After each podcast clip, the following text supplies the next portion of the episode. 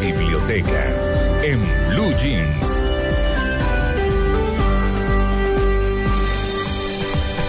Y María Clara me invita a hablar de libros. Yo feliz de la vida le voy a hacer una recomendación. A ver. Hay una cantidad de conspiraciones. Yo Ah. no sé si en, pues obviamente la teoría de la conspiración en todas, en todos, todos los aspectos, yo creo que, que le pone a uno la duda de si sí, de si no. Mm. Eh, y justamente sobre esto, y no solamente sobre la conspiración, sino sobre historias que tal vez desconocemos, habla un escritor que se llama Santiago Posteguillo. Mm. Eh, y es un libro que puede sonar bastante extraño, pero que con, por el título quiero decir, pero que definitivamente resulta apasionante leerlo. Se llama La noche que Frankenstein leyó el Quijote. Ah, qué bien. Sí, sí, sí lo he escuchado. Y es interesantísimo. ¿Sabe por qué? Porque es que le cuenta a usted quién escribió las obras de Shakespeare.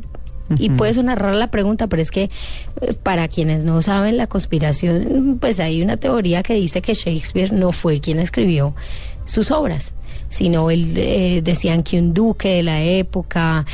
ta- hay varias teorías que dicen que fueron otras personas. También pregunta eh, qué novela ocultó Hitler, quién pensó en el orden alfabético para organizar los libros, qué autor burló el índice de los libros prohibidos de la Inquisición.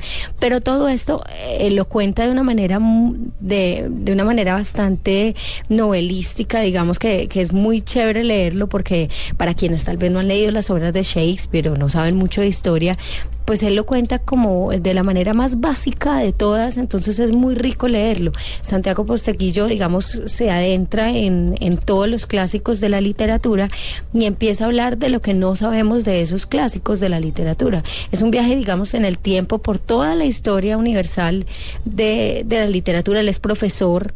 eh, y en la digamos que es Universidad de Jaume, sí.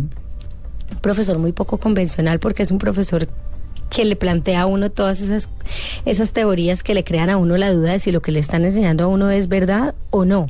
Entonces eh, es un profesor que le dice a usted todas las teorías y usted verá en qué creer. Y eso es finalmente lo que él escribe en la noche que Frankenstein leyó el Quijote, un libro interesantísimo. Yo lo estuve leyendo eh, la semana pasada y me llamó mucho la atención. Fue por eso, porque usted puede desconocer o puede no haber leído uno u otro eh, clásico de la literatura, pero él le cuenta la historia como una novela. No, Entonces es- empieza... Además es un hombre joven, es un hombre muy joven. Sí. Él nació en el 67 en Valencia, en España. Es un tipo- Y su primera publicación la hizo en 2006. Así que... es un tipo así, muy joven, entonces escribe Sí. Pues, con un lenguaje bastante Fácil. eh, sí, bastante fácil de leer, es muy rico además saber tantas cosas porque uno se entera de, de cosillas por ahí y uno va decidiendo qué creer y qué no. Entre esas cosillas, eh, me dejó la inquietud. ¿Quién, ¿Quién se inventó el cuento de organizar los libros por orden alfabético? Pues se tiene que leer el libro para que Ah. lo sepa. Y es una historia que si yo le dijera en este momento una respuesta, no, no estaría contándole realmente la verdadera historia, porque es, es eh, casi que un cuento. Eh, y eso pasa con la mayoría de las historias que él va contando. Él, eh, to- no es eh, quien escribió las obras de Shakespeare y recibir un nombre y ya, o qué, acto, eh, qué autor, mm, eh, digamos, organizó los libros en orden alfabético. No, no es una respuesta única, es una historia de cuáles son las posibles respuestas.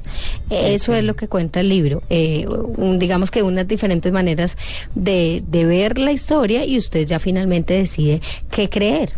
Claro. Que sobre todo lo que llama la atención es el tema de Shakespeare, que todo el mundo cree que Shakespeare lo escribió y demás. Mm, A mí la literatura me gusta mucho y pues estudiando esto, cuando hice la maestría en literatura, eso me enseñaron todas las teorías de la conspiración y ya ahora creo que pudo haber escrito las obras de Shakespeare todo el mundo, menos... Ay, no, qué horror. Qué horror, pero bueno. No, pero es muy interesante y es muy chévere conocer pues las razones de la historia que lo llevan a uno a dudar.